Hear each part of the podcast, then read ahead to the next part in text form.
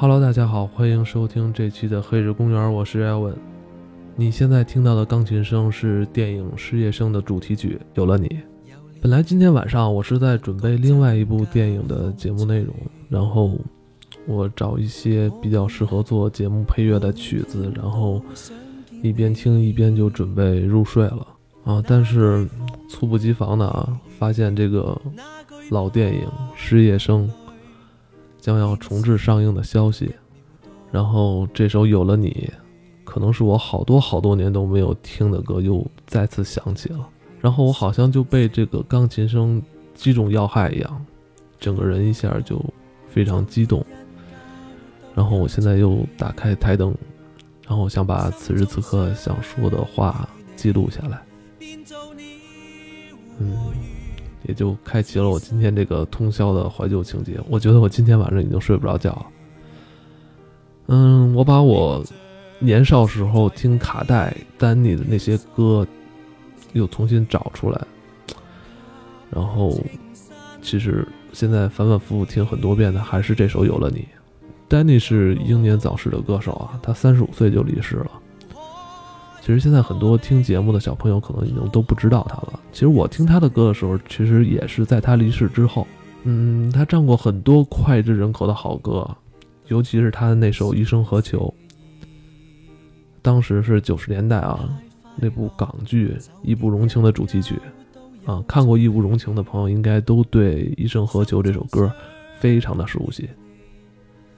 啊，说到这儿，我突然想起，又想起《义不容情》了，想起温兆伦了。真的，有时间应该好好去回顾一下以前看的那些老港剧，真的特别有味道。总之，他的歌就是我对那段日子的一个标签，就像他的那首《凝望》里的那句。现实竟变幻象，如堕进一场光的网。我对这句歌词，哎，印象特别深，因为我记得我当时好像是把这句歌词，好像是还抄到我的歌词本里。啊，当时我我们那个八九十年代的小孩听歌，都爱拿一个本儿去记歌词。嗯，也是觉得他和同时期的其他的歌手多少还是有些不同吧。他喜欢把一些。古色古韵的这种编曲融入到他的这个音乐里。其实我今天并不想聊太多丹尼在音乐上的成就啊，嗯，因为是有这部老电影要上映了，所以一下就把很多怀旧的东西又重新抓起来了。我只是想通过《失业生》这部电影啊，来去看看曾经属于我自己那段青春年少的日子。我记得电影里的少年啊，他们都穿着白衬衫。看着电影里他和哥哥青涩的表演，也让我想起了我听他们的歌、看他们的电影。我穿白衬衫的那段日子，来看已经离开我们这么多年的丹尼和哥哥，也来看看我们曾经年少的自己。太快乐，就跌一跤都有趣。刚才前面那段话，其实是那天我自己。夜里得知这个《失业生》重置上映的消息，然后我就听了一遍他的那个主题曲《有了你》，之后有了一些感触，然后夜里就发了一个公众号推送出去了，有一些话想说的哈，所以我们也决定临时来做这期老电影的回顾。嗯，其实一开始本来这月其实想做的电影特别多，也不少，他这一个。对。对，然后今天咱们就来聊聊这部老电影吧。因为在年初的时候啊，咱们曾经做过一我和我的八十年代、九十年代、九十年代。然后当时咱们是泛泛而谈，聊了很多非常小的年纪时候看过的一些电影。其实，在咱们这一代人心里啊，其实港片啊，还有港剧，其实是占了一个很重要的一个位置。因为咱们那个年代，好像第一次看录像带，还有。VCD 对 VCD 什么好多都是从香都是以香港题材的为多。早年啊，我们家就有两盘录像带，是是绝对不能外借的。那会儿我爸不让外借，就是两盘，就是《英雄本色》的一跟二。嗯，《英英雄本色》我看过很多很多遍。嗯，小马哥。对，就是小马哥。在我印象中，就是后来人们一提到说什么香港的一些老片儿啊，给我印象就是周润发。小马哥那个形象，嗯哎披风衣戴墨镜，你看的是中文发音还是粤语发音？看大部分是中文发音的嘛，嗯你们应该看的都是中文。国国国配的嘛，但是现在好像说那个国配并不是那个就是本人配音嘛，对吧？对对对对，那个那个国配都是咱们内地的演员配音的啊。那那那会儿他在中国上映，我真是不知道那配音哪儿来的。不是你记得吗？咱们那个年代就是小时候啊，嗯看录像带，它一上来都有一个什么中国什么电影什么什么那么一个，反正一个是吗大的一个过场的一个东西，哦你记得吗？记不清了，是不是跟那种闭路电视有关？对对对对，哦，有这么一个闭路电视。一个特一个特殊的单位，嗯那个单位反正它一放，你就知道接下来是一个港片的那嗯，个。因为因为因为我为什么说这个？就前一段儿这不是看事业生要重映嘛，嗯，然后后来你不是说咱们做一个，我就回顾一下嘛，然后我就我现在看电影都喜欢跟大家一块儿看嘛，就云看。嗯然后呢，我找的那个版本是国配的，啊，然后我看了，这挺正常的呀。对对对，然后后来马上就是有人就开始说，哎呦，这国配的，那我不看了。啊我我说，哎，我说这个这。我怎么觉得特正常啊？这个，啊后来一聊，就是因为他们很多九零后之后，在年轻的那些朋友们就没有经历过录像厅的那个年代，他们没怎么看过这类配音，就是他们会觉得特别怪，但我看觉得特亲切。就我有时候反而看粤语的会觉得怪怪，对对于一些年轻的朋友，就是看粤语发音，为什么记不清国语跟粤语这个事儿啊？印象中小时候看那些港片没有那种听力上的那种障碍。哎，对，它是我记得如果没错的话是国配的发音，然后是粤语的字幕，然后认识了，所以啊对对对，所以最最神的就是说粤语的字幕，对所以说最神就是八零后的这帮孩子对繁体字是没有什么认知哦困难的。然后后来我你说这是遇到很多九零年再后或者九五后的一些朋友对他认很多人他认不了不。认繁体字对，咱们那会儿玩游戏机玩 PS 三的时候啊，，对对对，它有很多那个嗯官方中文，其实它官方中文是繁体中文嗯。但是我那会儿我觉得没问题啊，但是我看有很多我在 A 九上边看那个论坛上有人说，哎，怎么那个繁体都为什么不能出简体？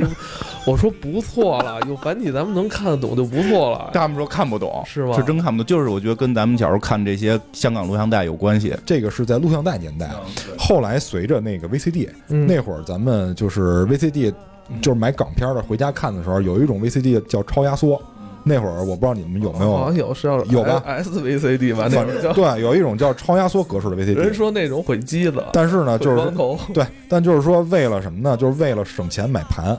就是因为你之前那 VCD 是双盘一个电影，嗯后来呢，就是为了省钱出那种超压缩的，嗯然后就等于这一个盘里边就可以装一个电影。嗯嗯那个里面有很多是粤语的，是粤语原声发音的，嗯，所以就是小时候我不知道你们，反正对于我来说是国语跟粤语我是都看过的，嗯，所以那会儿在啊，这你说那个 VCD 嗯。那个时代都已经是后来了，那会儿我们已经都长大了。咱今天要聊的这个《失业生》，其实这部电影非常早，对，它上映时间是一九八一年，是八一年而且我觉得为什么今天特别想做这部电影，因为这部电影的上映的年代是我跟金花嗯出生的那一年，嗯。特别有历史意义，做一部老的港片，但嗯。我真的不知道该从哪一部港片开始做。而且就是这几个演员都非常的著名，而且就我是张国荣，我比较特别喜欢张国荣的电影，就是我也特别喜，但咱们好像从来没有说过哎这个这个事儿，是哎吧？但是就是还有一个主演陈陈百强是吧？对，陈百强就是他的歌好像你比较喜欢。对对，我很喜欢他的歌，嗯但是我喜欢他的歌也是在他去世之后。嗯，我因为不不太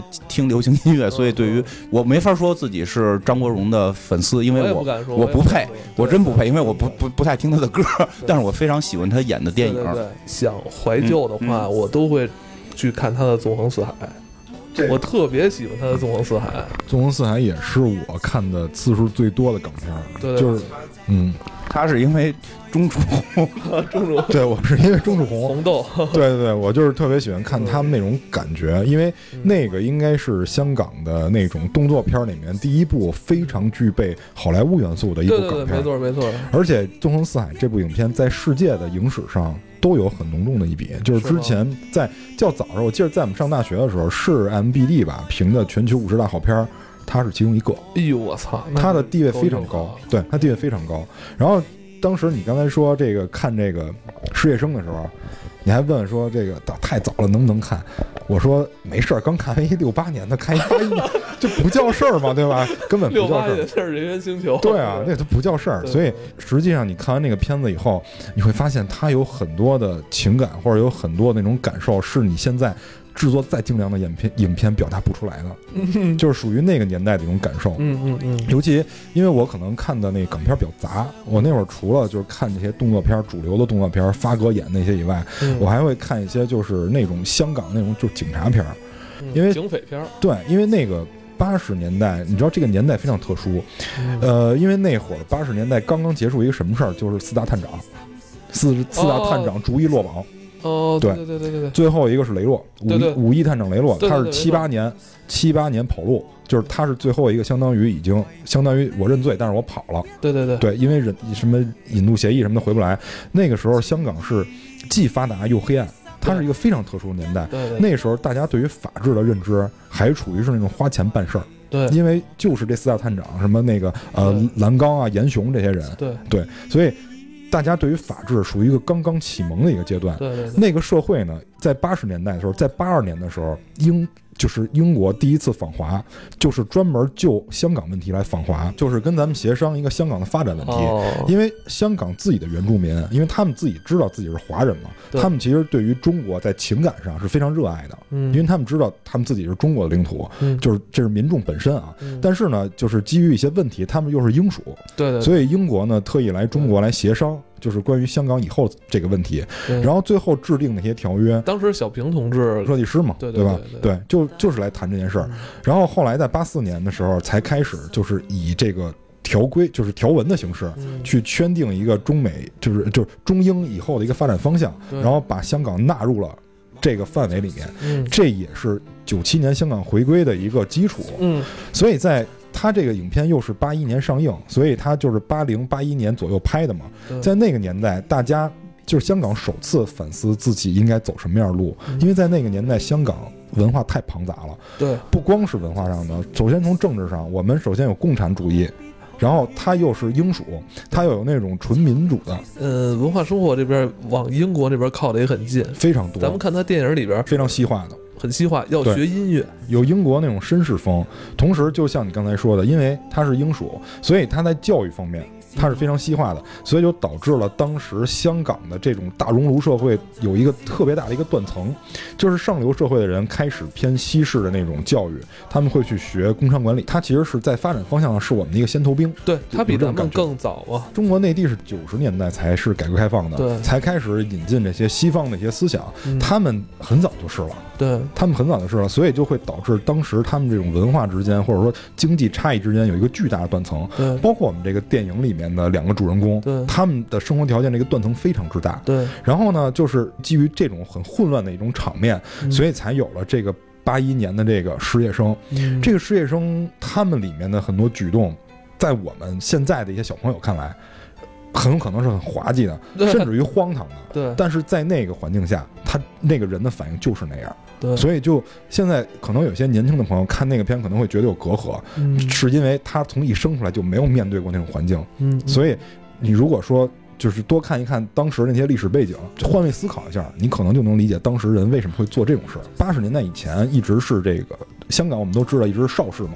对邵氏的影视对，然后呢，在这个八十年代以后，其实基本上八零年这个这一年，相当于是进入了香港影视的一个全盛期。八十年代更早，以前邵氏是有很多那种武打片哈，没错，嗯。邵氏动作片比较多，动作片，因为那个时候，呃其实那个时候也有 IP 的概念，嗯。他们有很多这种武打片是源自于小说的，所以对对对，像那个郑少秋对。是吧，就拍了很多那对，所以就是八十年代是一个分水岭。为什么说八十年代是分水岭？因为从八零年以后，开始有大量的新院线开始投产，就开始哦。投入建设，所以在八十年代以后，就是邵氏逐渐就是自己往后退了，开始就逐渐淡下去。然后这个时候有一些新的企业就逐渐的浮上水面，比如说像雷士，雷士他们家是原来是做巴士的，然后后来慢慢渗透到这个影视行业，嗯他们做那个院线叫金公主。金公主院线，就是这个是在呃香港有特别特别悠久历史的一个院线，然后包括像一些我们现在呃在就是一说啊，香港那些老前辈，像黄百鸣，嗯像石天，对吧？像麦家，啊这些就基本上在香港是就元老级的这种，对吧？卖家好像现在还在那个活活跃，偶尔还会在串个综艺串个什么综艺，还有串个什么那种配角，我前两几年还能看到他。能能能能能。嗯。然后他们组的这个叫新艺城，然后接下来就是我们内地的人可能看到更多的一个就是嘉禾，对嘉禾了，嘉禾应该是今嘉禾应该是更多的，对吧？嗯。看到更多的。嘉禾那会儿那个那个老大叫龙少，嗯。他们当时组建这个新艺城，实际上是为了扳倒嘉禾，因为嘉禾那个时候就是产片量很多嘛，我记着好像成龙的很多片子都是嘉禾出对的，，全是嘉禾的。对吧？B 计划什么那些，对，全是嘉禾的。然后咱们这个就是咱们现在说的这个啊，嗯就是咱们现在说的这个片子，他们这个影视公司叫做创意，创创是创造的创，艺是艺术的艺。但是这家公司的就是历史我是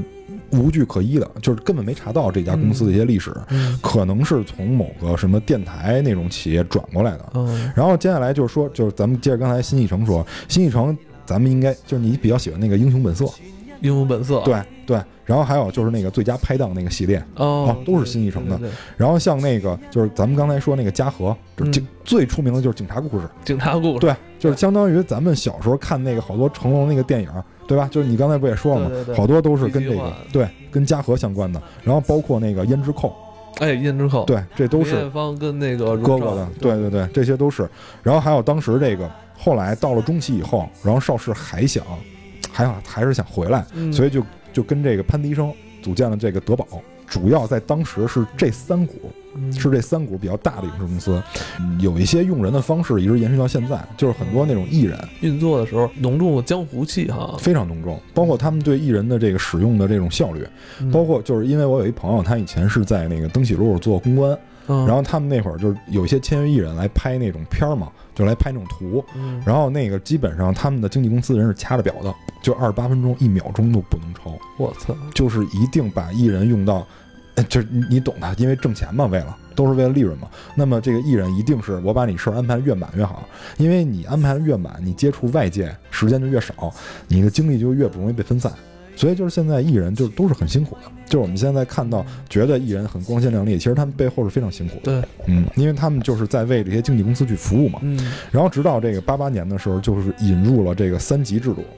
哦，三级制度就是之前那个金花和 CS 特别爱看那种影片 啊，就是引入了这个制度以后呢，就是香港的影视又往上走了一个台阶儿，因为像王晶这种，加多元化了哈，对因为像王晶这种就是导演就开始哎出现了。对，虽然说有这种对很鬼马的这种导演，对虽然说他这个片子有很多是三级，但是他导演的这个脑洞，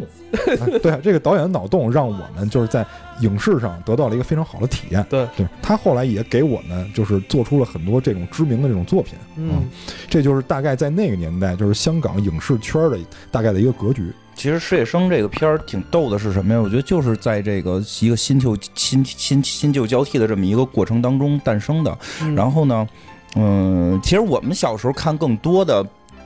港剧，还真的我觉得是王王晶、王晶那那些。嗯然后呢，他好像因为我觉得他很多。他产片量大嘛，所以很多进入中国之后，就是大进入大陆之后，就会感觉那个都是港剧。但是《失业生》呢，还跟这种港剧不太一样。但不得不说，前半段还是有这种感觉的，但是后半段又话题性又很沉重，所以它是一个，我觉得在我们印象中不是一个特别典型的王晶式王晶式港剧，并不是一个。不过光看前半段还真觉得特典型前半段特别典型的那种香港的有点无厘头吧，然后好多笑点我都很尴尬、莫名其妙这种。但是他他前头那个是因为他诚心的，我觉得是一个手法，就是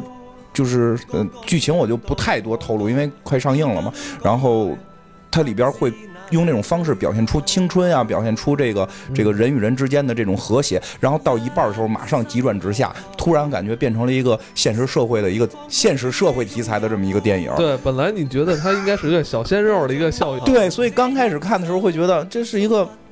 就是很无厘头的一个小商业片儿，或者怎怎么样，就是秀秀这个秀颜值的，因为而且你要说当时在八零年的时候，丹尼、陈百强跟嗯。哥哥他们嗯。当时非常年轻，二十啊太年轻，了，身材就是身材，因为里边还有他们的半裸戏，就对对对，就是就是张张国荣的那个身材真的是不是那种肌肉型的那种美，但是真的是很美。内，特别内秀嘛，特别内秀。然后，所以这个片儿真的不太典型，它里边去讨论到了一些很深刻的话题，这个是我我们而且是直面的，因为有些港剧，我觉得就是有话题，比如像《大话西游》这些东西，一定是后边有内核的，要不然不可能不可能说这么这么这个被大家关爱。但是它的内核被包装在了嬉笑怒骂之下，其实这这个呃我我也很喜欢。但是赤夜生不一样的是，他到后边是直接把这个矛盾问题就凸显给你。对对吧？这直接能看到。他大概剧情说一下，就是呃，陈百强和这个张国荣演的两个人，然后是这个同学，同班同学，然后在一个差不多的大学这个中学里边上学，然后他们最后中学毕业了，然后就是。他们还成为好朋友，在中学的时候就一起嬉笑怒骂呀，一起耍呀，看老师内裤啊什么的，就嗯对吧？好朋友特别平等。前半段时候演了陈百强的这个身世是富豪家家庭嘛，然后这个张国荣演的这个人，他用了一些梗，好像感觉他也是家里边还行，挺厉害的。哎对，因为他有一镜头啊，他骑着这个当时非常这个时髦的这个是那叫什么高赛哈，嗯赛车就是小咱们那个年代就说能骑到这种车都是很有对对对，而且它里边还有赵雅芝客串嘛，就是这。刚看到那时候都不明白，就是什么情况。这这这这个梗，我觉得可以大家去看，那里边还能看到赵雅芝也很棒。就是他前边给你埋的就是张国荣，感觉跟他们是差不多，在一个好像在一个相对比较富的这么一个对生活状态里，但是当他们都毕业之后，面对真正面对社会人生的时候，就急转直下，发现张国荣的家里边是特别穷，对他甚至连住的地方都没有。而那个陈百强演的那个人呢，家里巨富，但是他有梦想，他要当音乐家，他要学音乐，他爸爸又阻拦。其实，而且我觉得这点设计特好在哪儿？就是我们有时候后来看一些片儿，就具有仇富性，就一说这个人有钱就坏人。对吧？就是就是你就可劲儿恨他就行了。但是人家这里边陈百强演这个，就我觉得很真实。这富人又怎么了？富人就不能有梦想吗？对吧？他的梦想跟他父亲之间是有冲突的。嗯但是，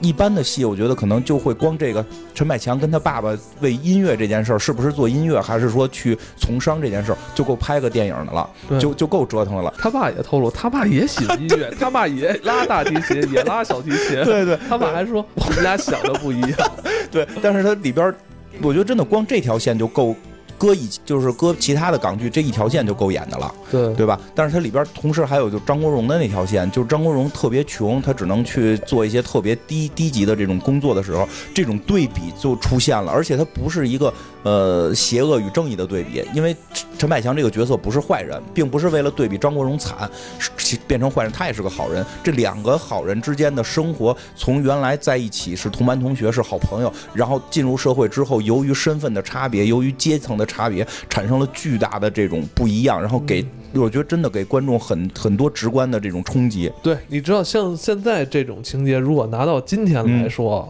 肯定都会觉得这是很老套的一个桥段了。但是你要想到这部电影，它是诞生在嗯。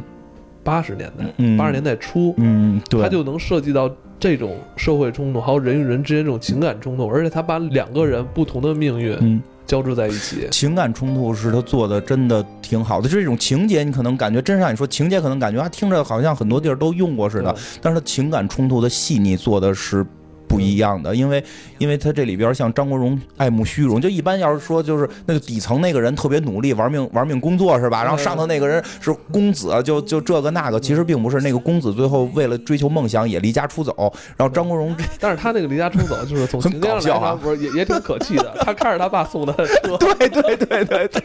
对，然后就是但是他说啊，我我只有这台车了，我每天都睡在 那他妈 是你的吗？对吧？那他妈是你的吗？嗯但是张国荣那个形象，就是他里边他的，他并不是一个说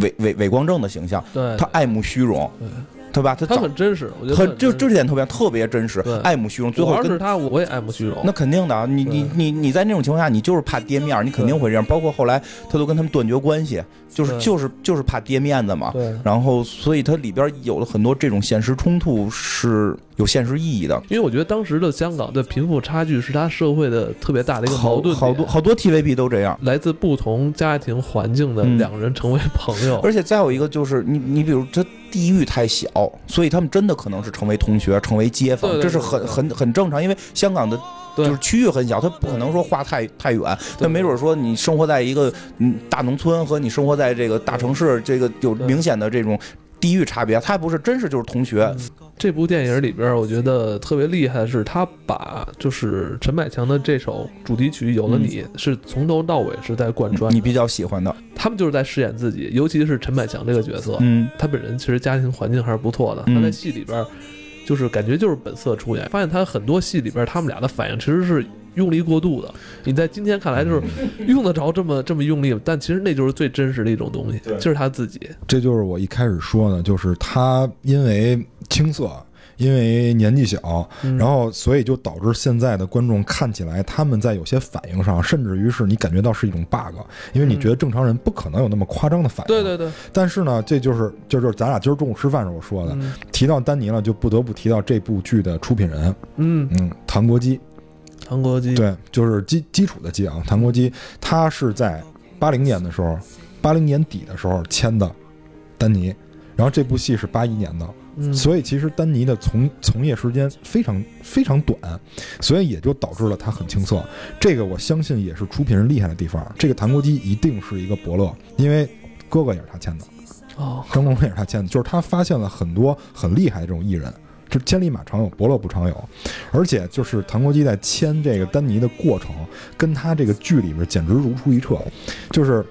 我今儿中午咱俩不是还聊呢吗？嗯就是当时这个丹尼家里虽然条件不错，但他在音乐方面是嗯没有人知道他的，嗯他是一个无名小卒。那么这个他是在某一次有一个琴行举办的，都不是一个社区啊，也不是学校，就是一个琴行举办了一个钢琴比赛。然后其实就是知道这个琴行的一些小朋友过来说，你们就瞎弹着玩呗。然后他在这场比赛里获得了优胜。后来谭国基发现了他，然后把他签到了这个他自己的这个旗下。当时谭国基跟公司承诺的是什么？这个孩子两年我要给他出四张专辑，这个就是有了你，这是第二张专辑里的内容。第一张专辑也是，就是作为一个年轻的小生，第一张专辑用他自己的话说叫销量甚佳。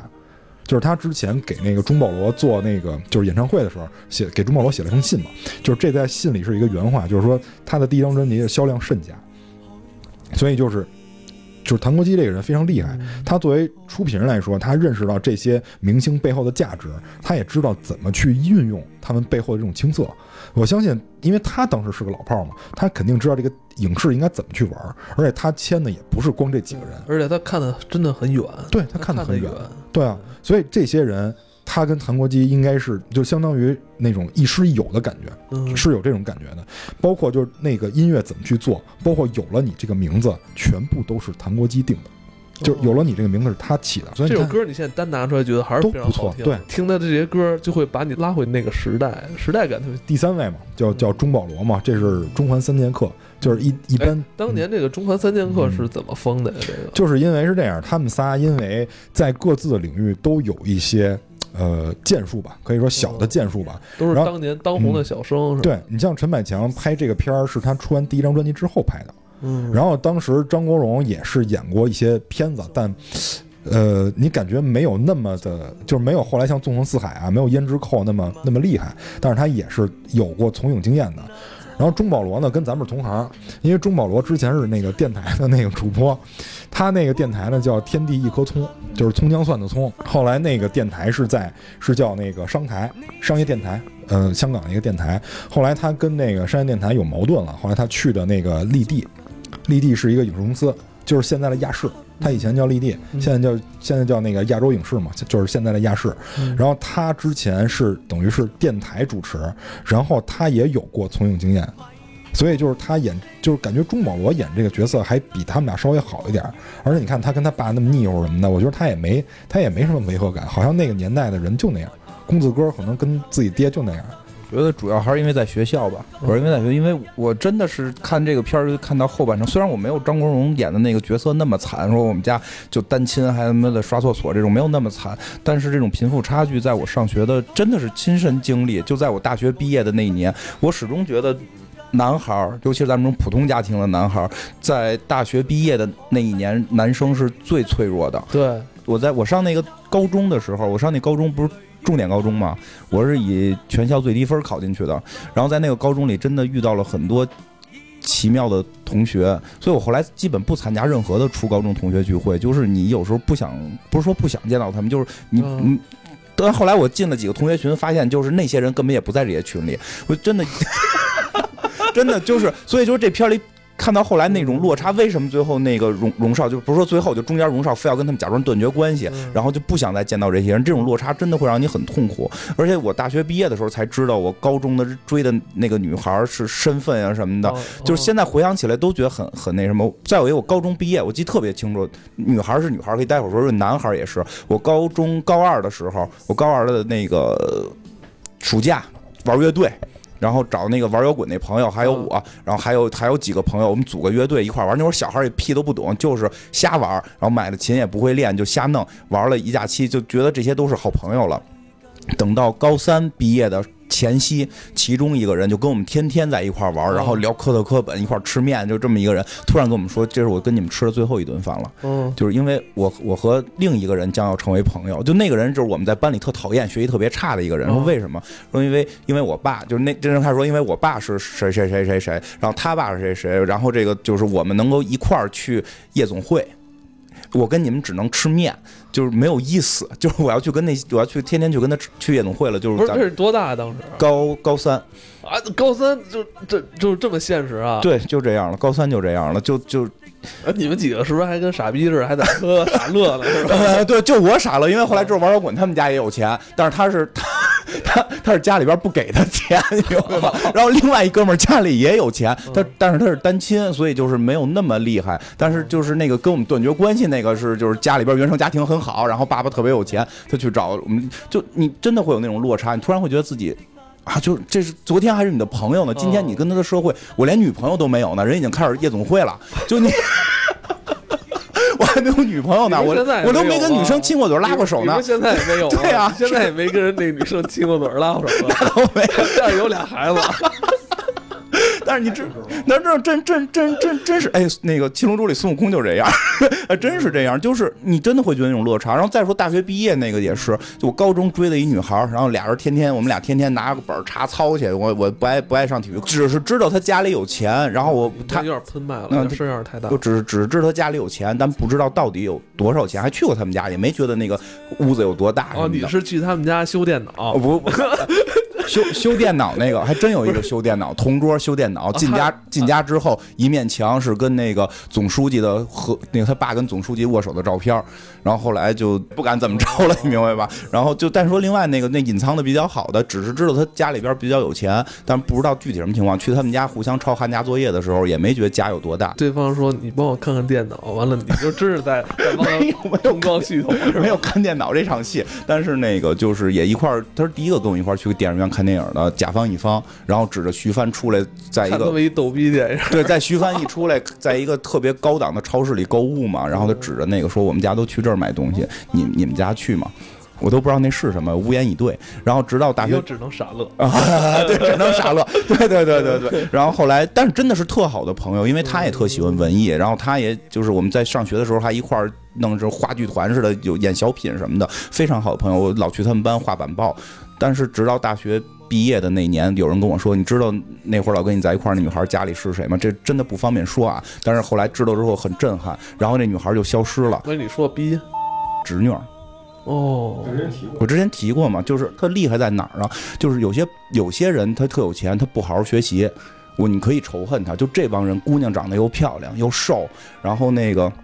我真特喜欢他。然后 不是年轻的时候，年轻的时候，然后那个连老师最后都说说你虽然穿的是校服，为什么你跟其他人的感觉不一样？就真的是从骨子里带着一种不一样的劲儿。然后那个就没有说什么走关系，学习差，自己考试考反正比我多好多分儿，考上人大。然后据说第一年这人就消失了。然后第二年才回来，说去美国玩了一年，就办休学去美国玩了一年。等我们大学毕业之后，知道他身份，然后后来这个人又消失了，说据说是又去美国。等我再知道这个人的时候，已经是在微博上了，说谁谁谁。谁谁谁是谁谁谁的妹妹，现在控制的哪哪哪家美国的公司在中国的这个总负责人，然后他姐姐是谁，控制着一个同样行业的这个负责人，然后他能说我能他大这个无所谓，提名他大爷是谁，这控制了另一个，结果整个这些都被他们家族控制的什么的。但是我我真的挺喜欢这女孩，不觉得这女孩坏，因为到最后她的公司被她姐姐的公司吞并了，然后还在发了个，我也我也没她微博，现在只能说是。通过媒体看到我曾经追过的那个女孩说什么去看什么什么星星月亮的这种，那你们俩也是当时只是青涩的那种，就是没有没没有没有，就只是看过电影，但就是说真的会感觉。但是真的会感觉到这个片儿里边的那种感受，就是他曾经是我的同学，但我现在是在别的媒体上或者在什么时候看到，而且他是我望尘莫及的。哎，那如果他当时也跑到你们家护国寺那胡同里边，然后转了一圈之后，你会那个你会跟他断交吗？像荣少一样在影片里边？嗯，我只跟你说实话，真的就后来为什么就是。所谓的断交，就也没算断交，就是没再联系，就是尊严。大学毕业给他打个电话，他第一句话跟我说的是：“我不能替你找工作。”我说的我不需要你给我找工作，我只是想跟你聊聊天儿。然后后来就那从那个电话之后就再也没去跟他接触过，就确实会有就是 你们俩说完这句话是不是就挂了？也没挂，聊了随便聊了两句啊，最近怎么样啊？你拍了个 DV 啊什么的，就是因为因为聊了一些大学的时候的生活。但是真的就张国荣那种心态，你能感受。从第一句话开始就高下立判。后边全靠那点演技在死撑，不是演技跟傻笑，对傻笑傻笑，对，对全全在这在这死撑。不是你说这个像他这个，因为特别明显，因为我相信每个学校都有这种家庭条件很好的。你像我们学校那个还行，就是他隐藏的很好。后来我才知道他们家干什么的，反正也趁不少钱，但是呢，人家家也没有在微博上这个媒体上出现，但是反正也是趁这巨资吧，巨资吧，反正肯定是相当多的。但是呢，就是这种落差，我觉得对于男生来讲肯定是有的。这个对，因为你像咱们都是男的嘛，说白了，说白了，咱们还真的是有那种美好的愿望，希望自己能闯出来或者怎么样。就是咱甭管能不能闯，最起码你想，对吧？最起码你有这个想法，你想闯。那么在你发现你你自己。因为就说你没参加工作，但是你在刚毕业的时候也会有想象吧，就是假装给自己规划条路。你发现你规划这条路，你走到头还没人动一手指头，对，对吧？就是这个是最要命。看这个片儿的时候，因为它定位是青春片儿啊，对，这个片儿定位是青春片儿，这个先说清楚。但是这个青春片儿让我看到了在别的青春片里看不到的，就是我中国的青春片我也看过，西方的我也看过，但是这个片儿给我感受完全不一样。然后西方，我说一个典型的，就是我特喜欢那个上回你们说《千星之城》那个 Carrie，Cara，就那个维密那个模特，现在签约巴布瑞那个，他演的那个指镇，嗯，Paper Town 指镇，就是那个青春片给我感觉不太一样，就是它不太现实。这个青春片给我的感觉非常现实，就是经济问题在这个片里占了非常重要的元素。这个经济问题甚至于左右了这两个主人公之间感情的这种羁绊。你看他的弟弟。就是这个保罗演的这个人，他因为比较服从他爹的这个想法，他爹希望他们去念工商管理，然后他就真的去了。他去了以后，他爹对他千依百顺的。他说想要什么，他爹没问题；他想要什么，他爹没问题，全都能满足他。之前在聊高尔夫那个公众号那期的时候，我提过这事儿，就是那个老厂长打高尔夫，为什么人家一杆直接住院去了？就是像那个年代的很多企业家，就是这个父亲显然也是一个企业家。嗯，那个年代的企业家，他往往是靠自己个人的一种。就是因为那个年代属于经济上升期，经济上升期的时候，你负债越多，其实对你来说利润越高，因为你的你的负债利率是跑不过那个，就跑不过你的资产资产的升值速度的，所以你那时候负债越多，那个时候的父亲特别激进，尤其是成功人士，嗯，特别激进，嗯，特别的一意孤行，嗯，这是那个所那个年代所有成功人士的通病，就一定是一意孤行，你只要信我，这个厂子就能发展。因为很多企业的企业家都是靠一意孤行做起来的，那么他就认为世界上所有的事儿他说的都是对的。其实这部片子里边，其实徐杰是很漂亮。哎，你怎么把我昨天晚上说那话说了？我昨天晚上特意在群里把这把这句话敲出来了。我就说那徐杰那个确实太美了。徐杰是这样，徐杰其实在当时来说，很多圈内人认为其实丹尼跟徐杰应该走到一起，但其实丹尼。不是特别喜欢徐杰，丹尼喜欢那个叫翁静晶，有一个叫翁静晶的演员。这个翁静晶是谁呢？是之前跟哥哥好过的一个女演员哦，所以他们之间的关系很乱。这里面可能会涉及到那个丹尼为什么选择自尽啊？因为呃不，他不是说自尽，他就是因为患病嘛。他不是当时有病患嘛？但是呢，就是说他跟荣少之间是暗地里有角力的。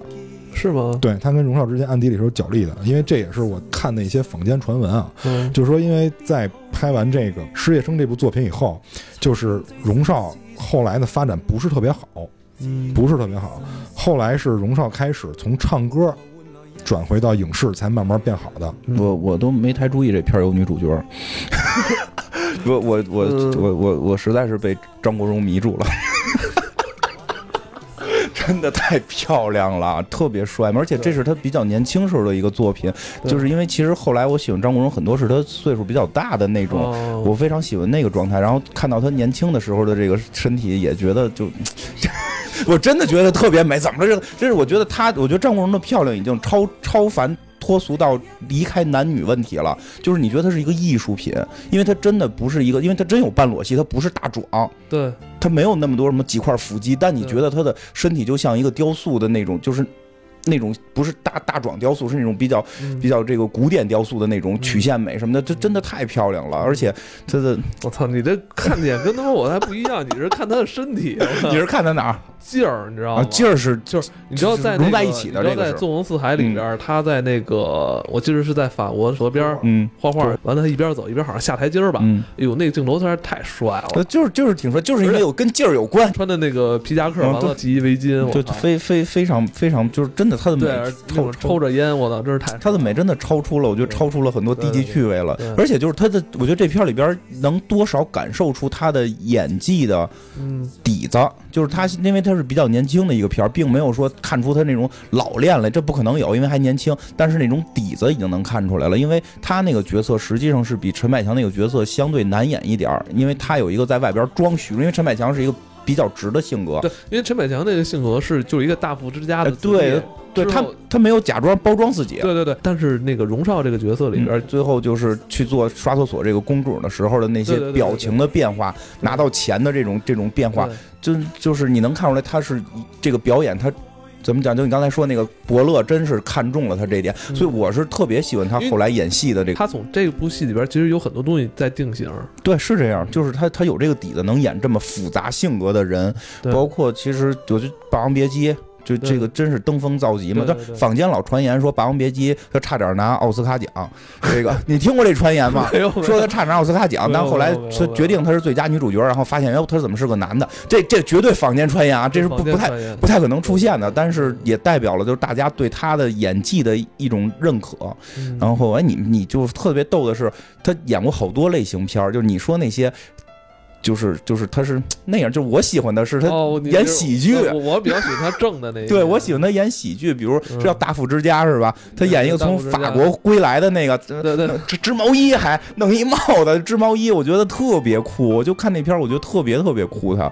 就是就是一个男人用织毛衣让你觉得酷，我觉得是一个特别 难的事儿，你明白吗？就而且哎，好像真是我就是喜欢他这种你喜欢织毛衣的男安的，安能辨我是雌雄的这种状态。都因为我后来还特就我最喜欢他看的是那个叫什么，就那做饭的那个嗯，那个《满汉全席》。满汉全席，满全席里长头发别卡子，嗯，就我我觉得就太有，你特别不明白他为什么别人卡子，你会觉得特别有有有这种男人的味道，就特别酷，我觉得。那种媚的东西在呃。对对对对对对对那种媚是让你觉得你喜欢他，是让你 喜欢他的那对种。对，真是就他，那你说这词儿说的特别对，就有一种媚在这个骨子里边透着。其实这部戏里边啊，不仅仅是有荣少，嗯有丹尼，其实还有一些前很重要的那个配角。前半程完全抢眼，这，哎，非常抢眼。而这些配角应该后来也是参演了很多咱们非常熟悉的影视剧对。你可能都不知道他的真名叫什么，我就说叫车保罗，陈小春演那个韦小宝里那个胖头哎，对对对，那个人物形象实在是让我小时候记忆深，因为他长得太奇怪了太。奇怪，太太奇怪，高高瘦瘦的，而且就他里边还用这个梗，为什么他长这么高？叫胖头陀，因为吃了什么爆胎益精丸什么什么，对不对吧？就是所以我觉得他演的还挺好，因为他在里边那个陈小春那里边。那个陈小春版韦小宝里边，他的戏还是比较多的，我觉得演的比较好，而且后来一些其他戏里边也会他以特型演员这种身份出现嘛。嗯就是在这部戏里边居然有他，这应该也是他早年间的一部参演的电但是影。他跟那个小胖嗯，演的反而比他们这几个主角更加小胖满脸是戏，对 对对，那个小胖啊，对，那是个那个胖虎，满脸是戏，就是那个为什么说车保罗这个呀？就是其实说，因为说到这儿就想起来，车保罗最近几年在要饭，对就是他真的说很多这种艺人在后来的生活非常的惨淡。好像说他这种特型演员，其实在参演这些戏的时候拿的片酬非常少。呃不光是特型演员，就是配角拿的都很少。如果你没红起来，你可能演了一辈子戏，浑身是戏，但是在香港那种竞争下边，你可能就是没有工作了，而且就是那个还有一个就是演演那个《大话西游》里边那个蜘蛛精，那叫什么？那个蓝洁瑛，对他不是后来蓝洁瑛是还其他问题，反正就是他们后来都并不像我们想的似的，因为我们知道后来的社会发展，就有些演员可能在年少时候一次爆红之后，那个钱够他过一辈子的。嗯因为香港的那些演员，其实在这种时候挣的钱非常少，对对对，这个是他们会面临的一个问题。所以有有时候看到这些，我觉得真是老艺术家，就这个车保罗老艺术家，现在这个生活比较困境，其实有时候也会觉得，就是有些心心疼吧，算是。嗯，他后来还演过那个好莱坞科幻片呢，他演能给人洗脑的，然后那，然后里边还有那个谁演的，叫叫什么来？演那杨小杨就就是演《奋斗》里边那个那个那不是那女孩，就是就就长得跟那个周迅似的那个，哦，那个这是李小璐，哎，李小璐那片还有李小璐呢，就就就 什么片哎？有这么一片特别逗，是四千四的男主角演的，然后是里边都会超能力，还里边好像我记得如果没错的话，还有演那个什么什么世界大战里边那个小女孩，就是一群全世界各地的演员演的，就是就是车保罗其实也想往好莱坞去发展过，但是可能真是因为特型演员吧，没发展起来。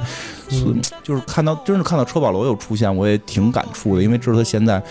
这个生计不太好嘛。就是我们看这片儿的时候，我发现这里面的名字其实很有时代特点。嗯就是比如说像当时的时候，因为刚才我们也说了嘛，它是处在一个非常复杂的一个社会阶段，所以会发现当时在那个环境下，那中西方文化的冲突在名字上都能反映出来。你看当时很多当红的演员，对，都是以这个呃姓儿不用说了啊，就名字很多是这个英文的音译，不是光他们，包括那个麦当雄他们都是，对吧？呃，对对对对麦当，对对，都是都是英文的这种音译。对对对，然后这个传统呢，就不是在你看现在啊，现在呃是怎么说？现在因为香港回归以后，他们这种就是起名字方面稍微不会像之前那么外显，可能会收敛一点。但是这些艺人的英文名字，往往都是从名字那儿音译过来的，就是现在反过来了。以前是名字是从英文音译过来，嗯现在英文名儿是从中文音译过去。嗯比如说陈奕迅对吧？伊森嗯对吧？就是很多这种的，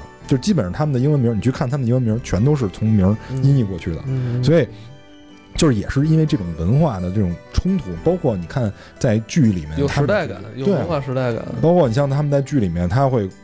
管爹叫爹地是吧？管妈叫妈咪对吧？对因为咱们小时候不是也是因为看了很多那个香港电视剧之后，咱们也跟家里老那个，嗯，就是妈咪还是不能随便叫。你说的是你那个高中就去某些场所同学，嗯他不能随便叫啊。哎，你们觉得这次这么一部时隔三十六年这么一部老电影，现在重置上映，你觉得它的意义在哪儿啊？这片子里的三个主演其实都英年早逝了，很可惜的一件事儿。就是首先这个，我觉得首先是对演员的一个缅怀吧，因为重置的这个出品方，呃，他自己的本意我是什么我不知道啊嗯，但是我觉得这个片子重置一下是非常好的，因为它刚才也说了嘛，它首先它定义是一个青春片儿，嗯，他首先让我们这些观众，尤其是可能比我们年纪小一些这些观众，他们是没有见过这个类型的青春片儿的。嗯，我觉得对于他们的就是这个影片类型是一个补充，你可以看到跟我们平时看到不一样的青春片儿，嗯。不要去，不是说光是或者说让他们看一嗯下那个时代，对吧？我觉得有时候怀旧的意义是让你拉近回那个时代，去对。看看那个时代里边的，嗯，那些时代那个那些人在嗯做什么。我觉得八零后来讲可能是怀旧，我觉得对于九零后来讲，更多是让他们认识到一些历史上发生的一些，就是历史给人带来的一些变迁。我觉得。嗯，就是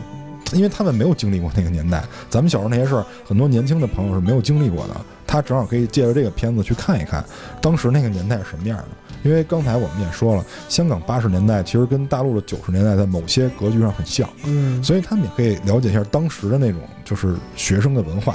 然后同时，我觉得可能我这人又比较现实了啊，可能就是给那个考完试以后大家的这种落差打一个预防针。选的时间点还挺好啊。嗯，不过，哎，这个是几几号几号上映上映了？等我看一眼啊，九月八号，九月八号是吧？因为正好是张国荣演的嘛，马上到张国荣张国荣的生日，九月十二，而且是陈百强的生日也是这几天，也是这也是这几天。也是这天是吗？对对对，嗯，就是整可能真的是跟这个，反正他在这会儿上映，我觉得，嗯、我说说白了，上映就是为了挣钱，这个很正常。但是就是真的，我觉得可以让我们喜欢张国荣的或者就是陈百强的这些人能有机会再去电影院看，这个是。真是英年早逝，会让人很惋惜。就我其实非常希望能看到更多他们演的片子，但是也不会再有机会了，因为他们过世了嘛，所以这个缅怀会可能会更重一些。但实际上说说说起来，就是说电影重映这件事儿是一个。就是非常好的事儿，就是不是说光这部片子重映怎么样，就电影其实就应该隔一段就会有一些经典电影去重映，因为所谓的经典不应，我真是这么觉得，所谓经典不应该是放在一个地方让大家去评分的，而是放到电影院里让大家不停的去看。呃，OK，我我我们以前看过，然后我现在去看，那可能我相信这回可能会有一些年轻人没看过，年轻人可能就是听过张国荣的歌，听过陈百强的歌，没看过他演的这种这么老的电影，想去看，然后他们再去看这个东西，就是才能把这个文化传承下来。因为电影本身，其实电影本身是具有一种历史性的，虽然他演的是假的，但他传达的思想是当时的，它是有一定历历史性的。我们也能够通过看这些东西去。回味当年那个时代，然后也，你说到回味，可能也就会想到现在的一些情况。尤其这个片子，我觉得不像一些特别纯娱乐片儿，看个热闹就结束了，它是有一定含义的，而且有一定现实意义的。他现在看，因为刚才咱俩说的是先至少先打个预防针儿。但是你说这种荣少和这个呃什么陈陈百强这这个角色之间这种差异是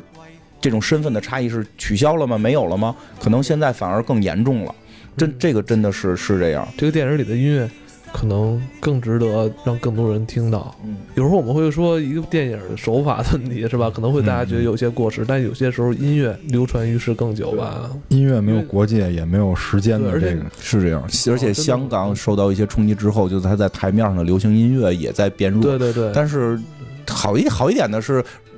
现在香港有那个地下音乐还不错，就是啊 有兴趣可以听听。那个因为我觉得香港就是流行音乐这么多年在亚洲处在一个很领先的位置，它那个基因还在，我觉得可能是跑到地下去了，但是它上边嗯真是由于快钱太容易挣了，它整个我们现在浮在上边的这些流行音乐，感觉真的没有咱们小时候那些厉害，差太远了因为。现在很多年轻人他理解不了，说咱们那个年代听歌一开始听的都是些粤语歌，啊，对，理他很多那个人都理包包括这两天我看就看那个张国荣那些。就是查一些东西的时候，看到他演那《倩女幽魂》里边的那、嗯。那个歌，好像黄沾写的吧？对对，黄沾写的词嘛，啊，就就他唱的。这真的是就是你现在听都不是说因为我看过那个片儿我特有感触，而是就是那个词儿能触及你的心，感觉对。就那诗人，那是诗人，我觉得是嗯，那黄沾也是几十年不出了现的一个奇才啊。对，四大才子嘛，对，又又说回。卫斯理了。那个哎，其实咱们一直是在怀古香港啊，啊，对呀、咱们咱们那个早期卫斯理就是是吧？对，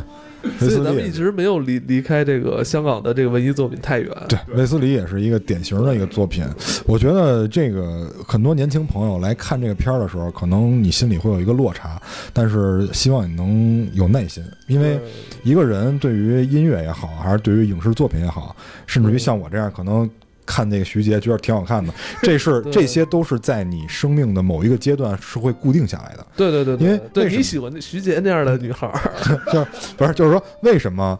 呃，我们现在喜就是我们喜欢九十年代那些女影星，但是这些女影星放到现在这些年轻人来看，他们不喜欢，他们无感。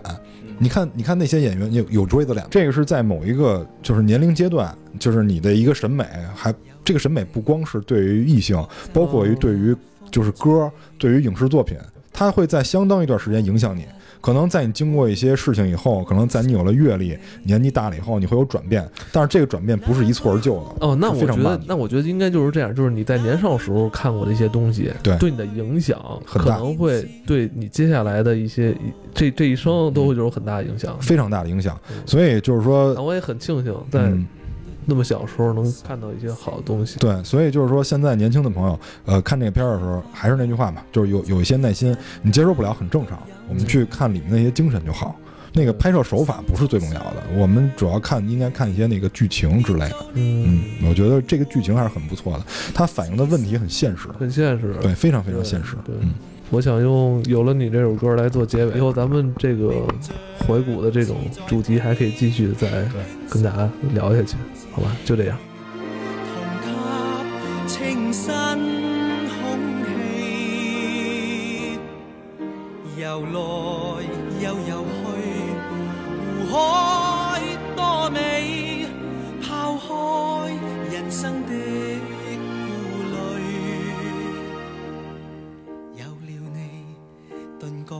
轻松写意，太快乐。就跌一跤都有趣，心中想与你变做鸟和鱼，置身。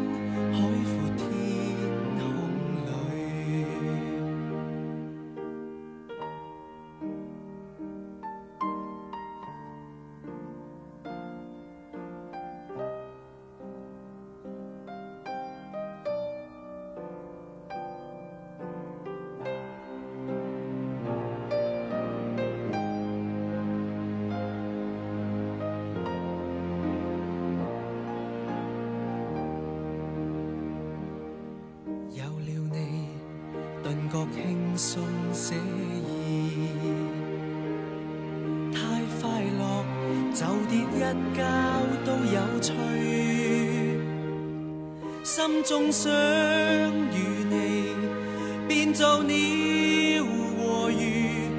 置身海阔天空里，并着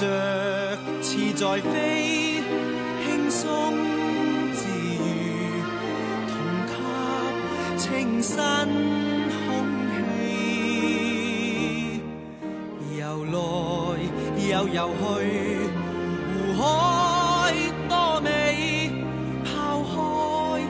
生的顾虑，有了你，顿觉轻松写意。太快乐，就跌一跤都有趣。心中想与你变做鸟和鱼。